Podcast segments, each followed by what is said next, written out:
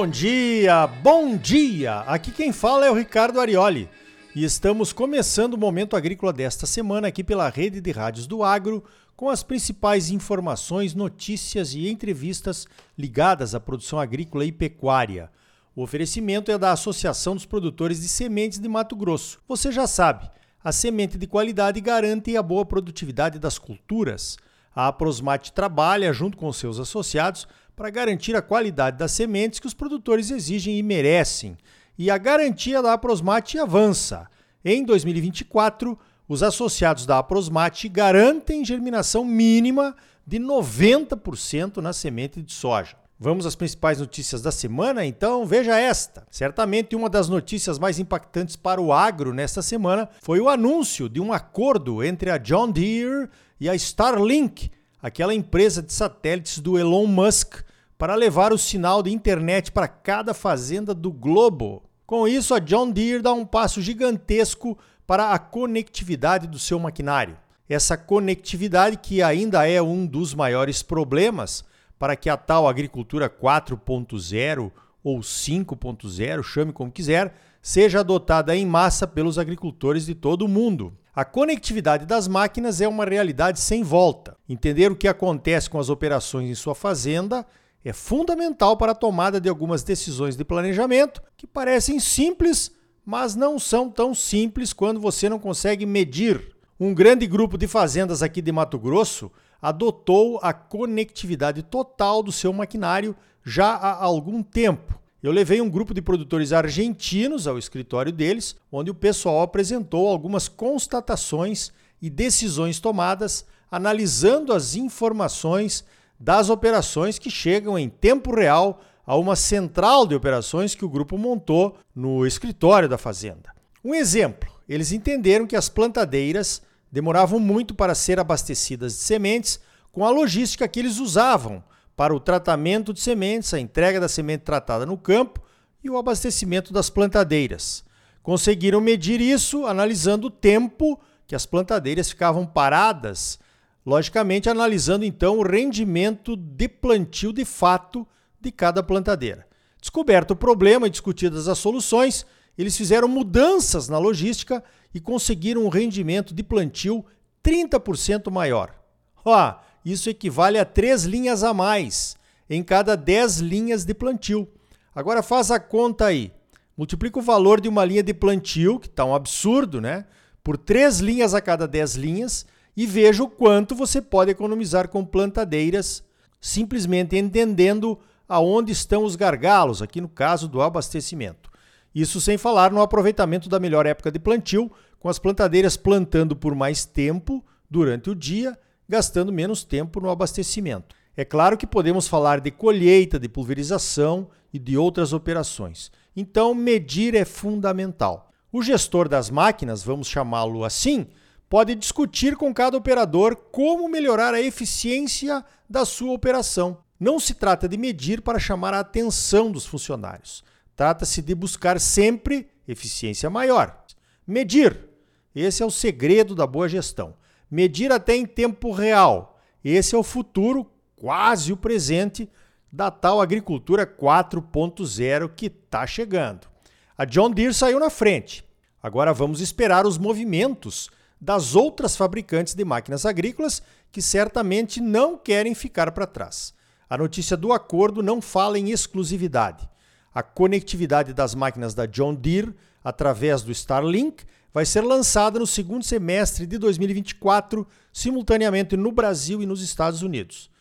pois então, há alguns anos precisávamos esperar até cinco anos para recebermos as tecnologias que já estavam disponíveis lá para os produtores americanos. Isso mudou. Com a importância cada vez maior da agricultura brasileira no cenário mundial e o fortalecimento do mercado brasileiro de máquinas agrícolas e de insumos, dos quais somos grandes consumidores, as empresas trazem as mesmas soluções na mesma hora para nós também. E nós temos também as soluções customizadas para o clima tropical brasileiro, no caso de algumas transgenias combinadas, por exemplo. No controle de pragas, doenças e ervas daninhas, as grandes empresas já perceberam que precisam apresentar soluções diferentes para o Brasil. O que é bom para os americanos pode não servir aqui para nós. e de fato não tem servido.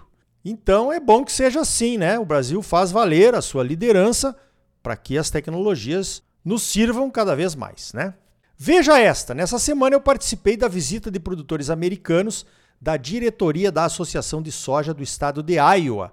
Eles estiveram visitando o estado do Maranhão. Essa já é a terceira vez que a Associação de Soja de Iowa visita o Brasil e eu tenho a honra né, e a oportunidade de organizar a agenda de visitas para eles. As duas primeiras visitas foram ao Mato Grosso.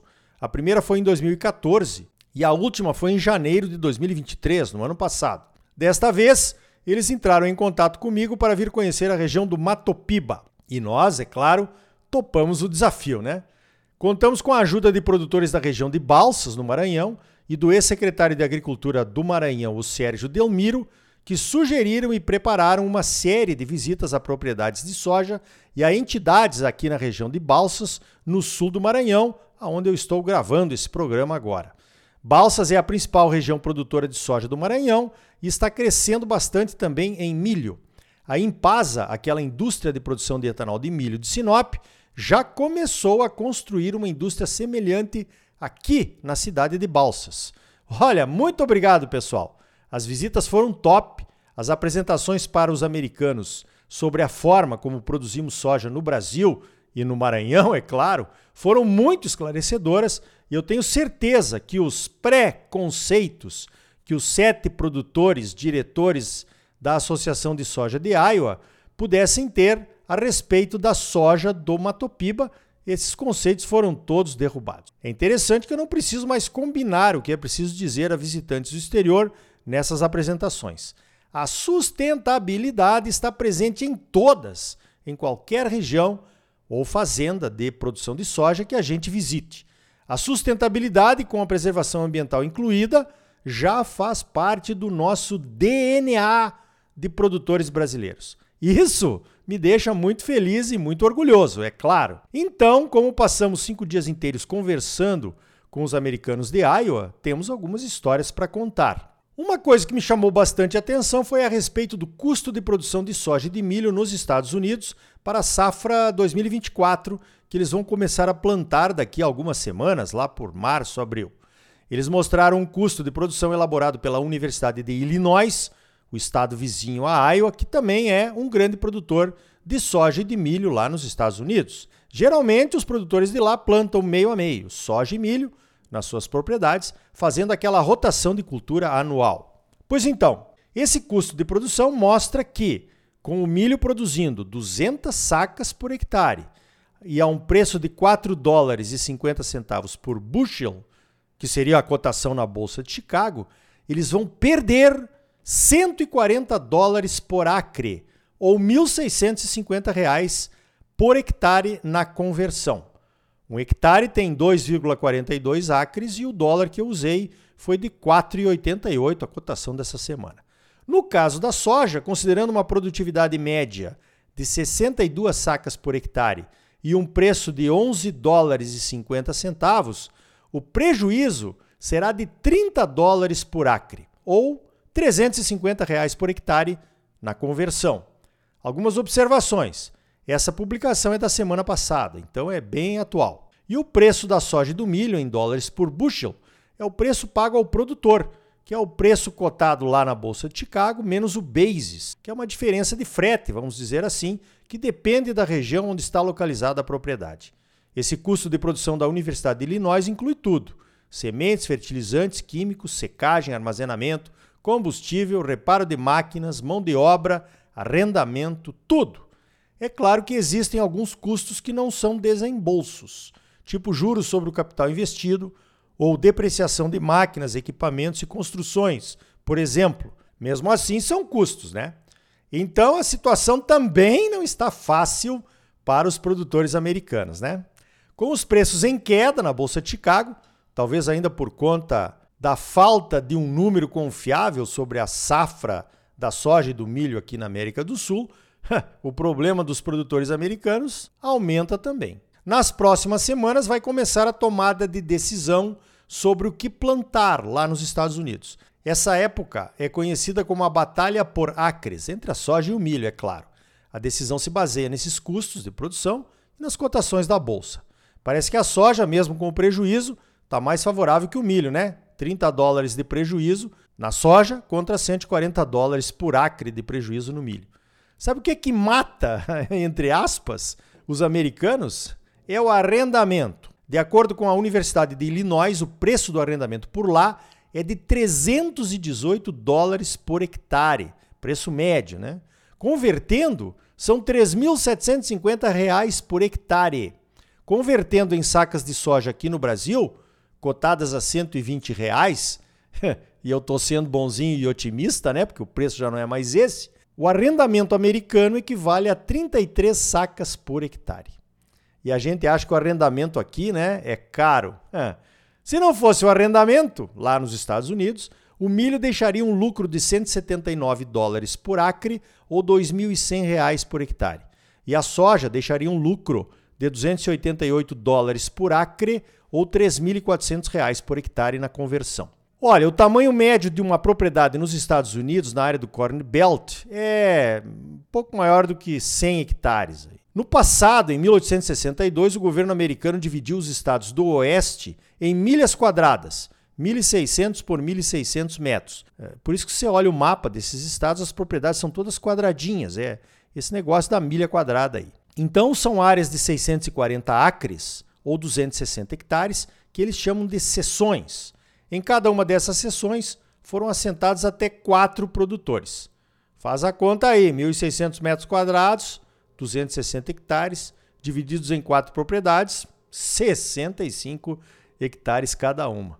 Então, nos dias de hoje, é preciso arrendar terras para continuar sobrevivendo como produtor de soja e de milho lá nos Estados Unidos. Outra informação: é muito difícil para um produtor americano conseguir arrendar terras contíguas tem que pegar o que aparece. Então as áreas de plantio não são muito próximas umas das outras. Mais um complicador, né? Olha, eu sempre aprendo bastante recebendo produtores americanos em visita ao Brasil. Nas próximas semanas estarei recebendo mais três grupos, esses bem maiores, né? De 40 produtores cada um que vem visitar o Mato Grosso. Agora eles aprendem bastante conosco também, né? Conhecem reserva legal, área de preservação permanente, cadastro ambiental rural, e ouvem falar muito em plantio direto, segunda safra de milho, sistemas integrados de produção, cobertura de solos e muito mais, ou much more, como eles dizem por lá. Pode ter certeza que vamos contar mais histórias dessas visitas aqui no Momento Agrícola nas próximas semanas. Combinado? Então tá aí, no próximo bloco você vai conhecer a Suzano Ventures, o braço de investimento em inovação da Suzano, a gigante brasileira do papel e da celulose. E ainda hoje vamos até o Maranhão, onde recebemos a visita dos produtores americanos da diretoria da Associação de Soja do estado de Iowa. E aí, tá bom ou não tá? Ah, é claro que tá bom. Você só merece o melhor. Então não saia daí, voltamos em seguida com mais momento agrícola para você, num oferecimento da Associação dos Produtores de Sementes de Mato Grosso. A Prosmate trabalha junto com seus associados para garantir a qualidade das sementes que os produtores exigem e merecem. Em 2024, garantia mínima de 90% de germinação na semente de soja. Voltamos já com mais momento agrícola para você. Música